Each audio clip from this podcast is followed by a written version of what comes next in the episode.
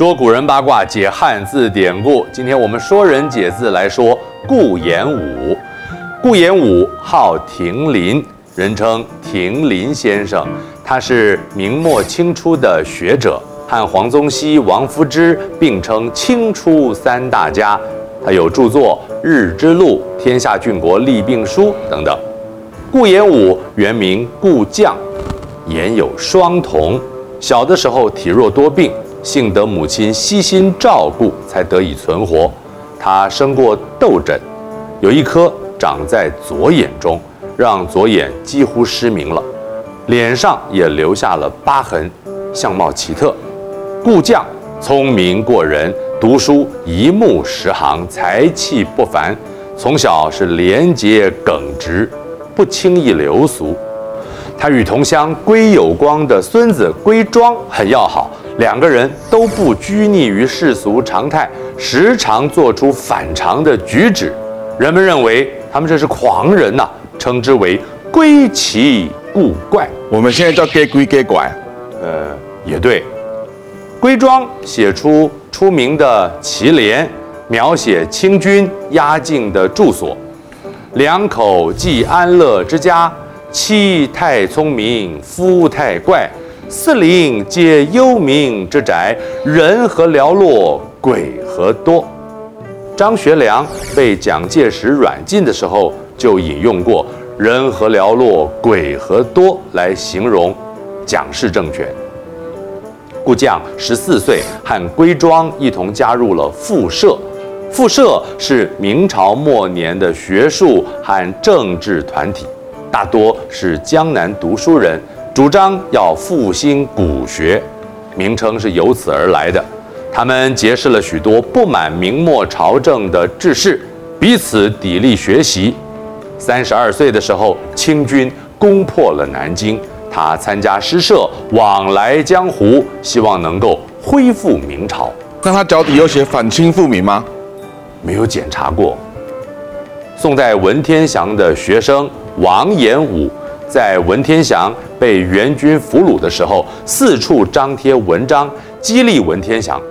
宋朝灭亡之后，王延武终身不仕。顾绛因为敬仰王延武的为人，明朝灭亡以后，就将自己改名成顾炎武。明末国势衰亡，顾炎武究其原因，认为人心和风俗是其根本。日之路。正史运用历史典故，说明亡国、亡天下的区别。亡国只是改朝换代，亡天下却是普天下的人心道义的沦丧。顾炎武主张恢复儒家的道德伦常、教化纲纪，才是经世济民的重心。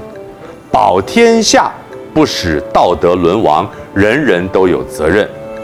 保天下者，匹夫之见，欲有则焉而已。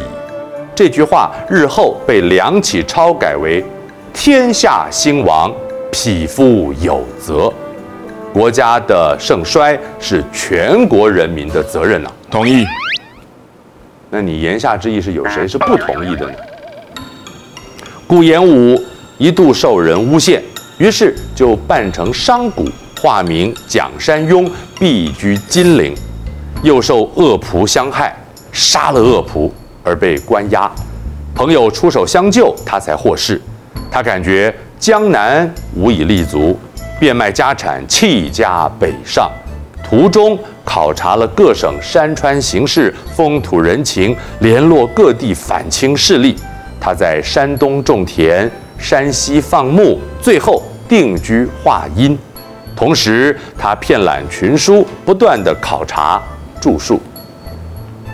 顾炎武晚年侧重考证，开启清代朴学之风。他考定古音，分析唐韵，把古韵分成十部，承先启后，对声韵学的发展有很大的贡献。康熙皇帝的老师熊四旅设宴款待顾炎武。邀请他修编明史，顾炎武拒绝了，说：“若要如此，我不是像介之推一样归隐山林，就是和屈原一样投河自尽。